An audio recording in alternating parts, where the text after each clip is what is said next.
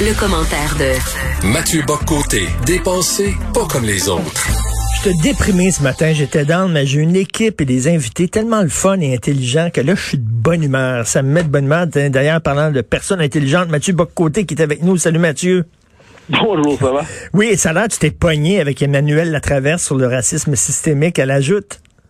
Oui, oui, oui, mais c'était, un débat fort courtois. Euh, Emmanuel Traverse, on peut être en désaccord avec elle, mais le, débat est toujours civilisé. C'est pas, c'est pas nécessairement la même chose avec euh, d'autres invités d'autres journées.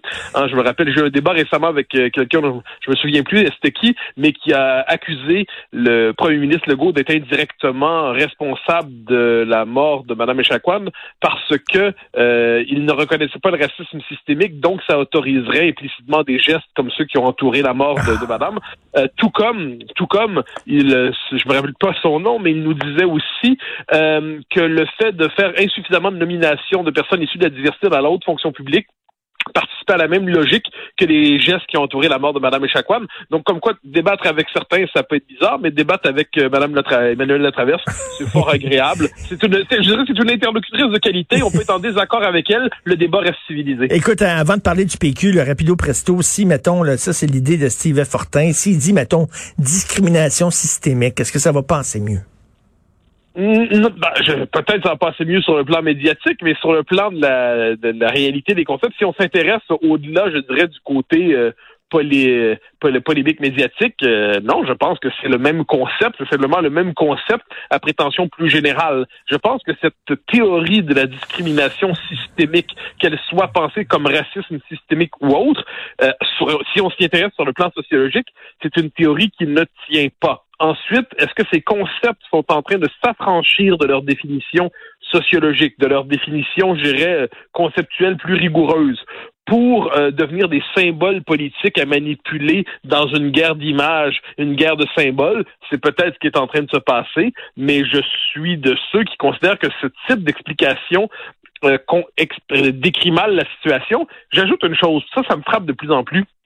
Euh, on parle euh, de racisme systémique, mais on parle très, très, très, très, très peu de, du, central du racisme contre les Autochtones au Canada, c'est-à-dire la loi fédérale sur les Indiens, qui, elle, est une loi d'apartheid, une loi raciste, qui devrait être abolie demain matin. C'est une loi scandaleuse.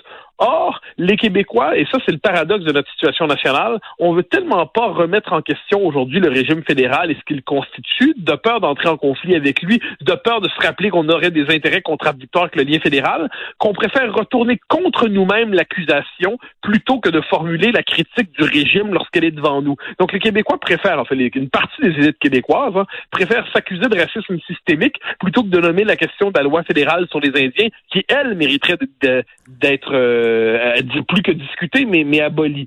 Donc ça, c'est mm. tout, la question des mots, elle est fondamentale. Hein. C'est-à-dire, on, on nous dit que bataille sémantique, bataille sémantique, non. Les mots, euh, les concepts portent un univers de sens. Les concepts nous entraînent sur un univers euh, politique, idéologique. Puis ça, je le redis, tous les théoriciens du racisme systémique, les militants du racisme systémique, sont ceux qui assimilaient la loi 21 au racisme systémique.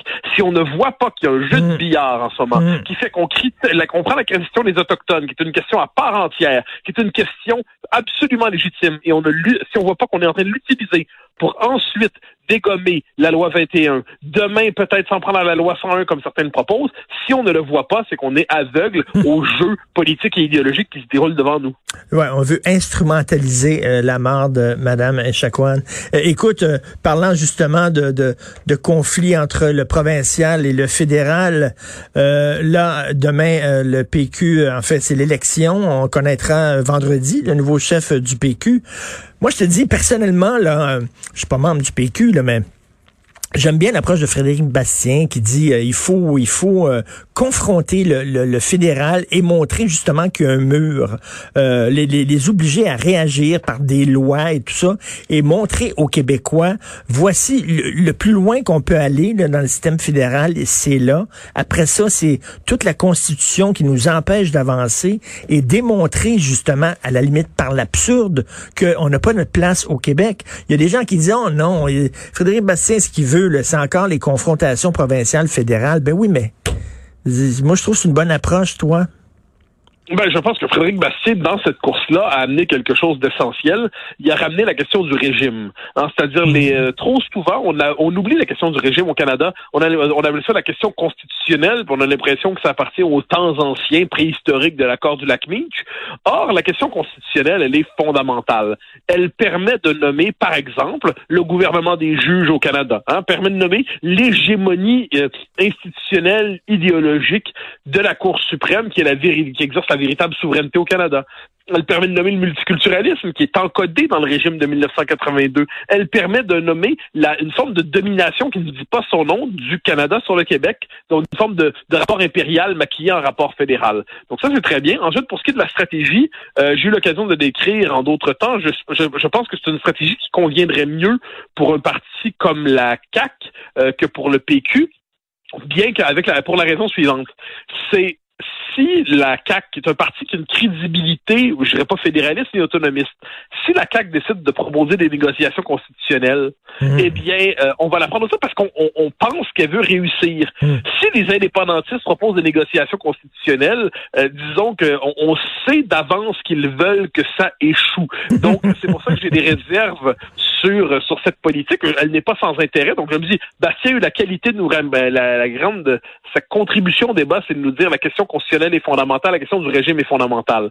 Mais je pense qu'au-delà de Bastien ou de Paul Saint-Pierre Lamondon, de Gaudreau, de Nantel, je pense que la, question qui se pose en ce moment, c'est la question du rôle du PQ dans notre jeu politique. Euh, le rôle du PQ, le rôle du Parti québécois, du mouvement souverainiste. Premièrement, à quelles conditions le Parti québécois peut-il redevenir un acteur et pas simplement le, le gestionnaire tranquille de sa décadence? Eh bien, ça, je pense que de ce point de vue, ça implique un Parti québécois qui soit maintenant transgressif. Le Parti québécois doit sortir des codes obligatoires de la respectabilité radio-canadienne. Il doit renoncer à se faire aimer par la, la clique d'analystes euh, radio-canadiens stipendiés qui sont là pour définir les termes de la respectabilité politique. Le PQ doit, ça me paraît évident, être un parti transgressif sur la question identitaire. Le PQ, quel que soit le chef qui sera élu demain, par ailleurs, doit, me semble-t-il, envoyer un signal. Si les péquistes nous disent demain soir, après l'élection, c'est parti, on va gagner, tout est formidable, l'histoire est repartie, non je pense qu'un message de lucidité qui est nécessaire. Tous les, tous les Québécois le savent et les indépendantistes en particulier savent que c'est une situation difficile en ce moment, que le projet d'indépendance, il est pas mort, mais il est pas fort. Et puis, je crois que les, les indépendantistes doivent avoir une parole de lucidité en disant regardez là, ça va mal, on le sait, mais c'est pas fini, ça peut reprendre, ça peut continuer. Euh, c'est le début de quelque chose. Puis on vous promet pas le pays rêvé dans deux ans et demi, grâce à je ne sais quelle pensée magique ou élément de sorcellerie référendaire. Non, on sait que ça va prendre du temps, mais un peu plus de temps qu'on le souhaiterait, mais on va y parvenir.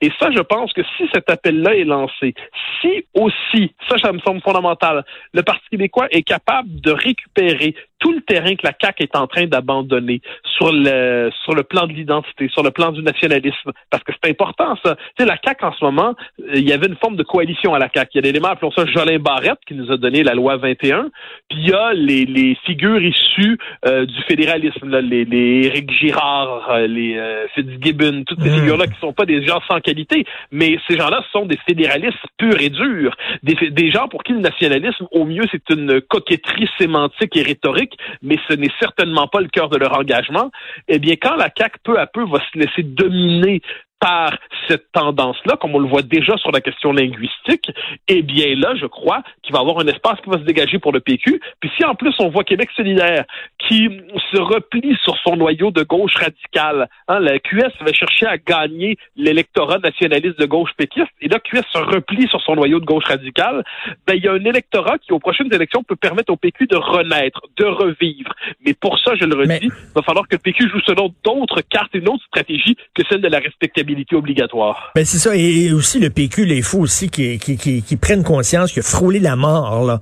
Donc, il faut qu'on sente que le PQ euh, euh, veut changer, veut changer, arrive avec quelque chose de nouveau. Et là, moi, j'ai peur que si on vote pour M. Gaudreau, ben c'est un peu, là, on va dans la, c'est la continuité. Là. On sent pas que, on sent pas que le PQ a failli mourir. Là. C'est comme on, on continue dans le même chemin, put, put, put, là.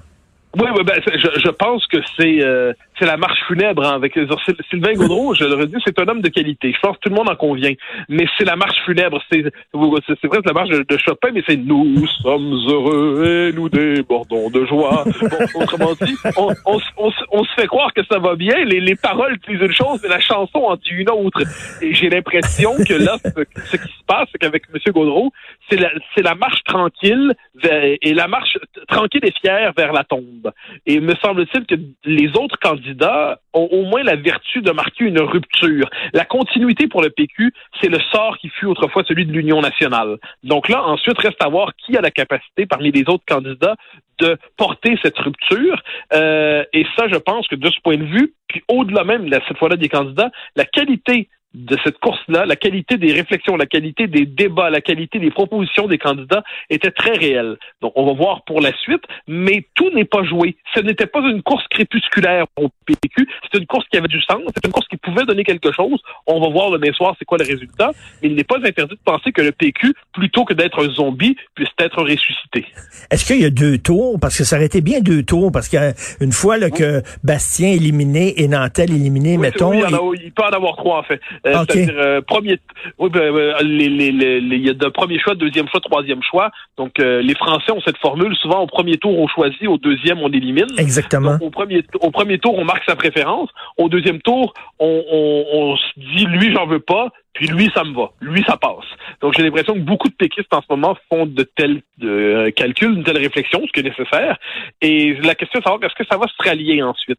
Et ça, j'ai vérifié. Dans, je, connais, un peu ce parti, j'ai lâché des coups de fil, et ainsi de suite. Euh, le, ralliement, je pense, c'est le sentiment dominant, mais c'est pas le sentiment exclusif. C'est-à-dire, il y en a qui disent si c'est Nantel, je veux pas. Il y en a qui disent si c'est Gaudreau, je veux pas. Il y en a qui disent si c'est Bastien, je veux pas. Si c'est PSPP, je veux pas. Donc on trouve, on trouve des gens pour dire chacun, oh non non, je ne veux pas, mais je crois que globalement, le sentiment, ça va être le ralliement. Est-ce que Paul Saint-Pierre Plamondon et Guy Nantel vont rester au PQ s'ils ne gagnent pas? Parce que j'ai l'impression, eux autres, c'est la chefferie qu'ils veulent ou rien. C'est l'impression que j'ai. Mon, mon, sentiment, mais ça c'est un pur sentiment, j'ai pas eu l'occasion de leur poser la question, c'est que ils, sont engagés. Pour, pour ce qui est de Paul Saint-Pierre Plamondon, c'est un engagement politique durable qu'il nous propose.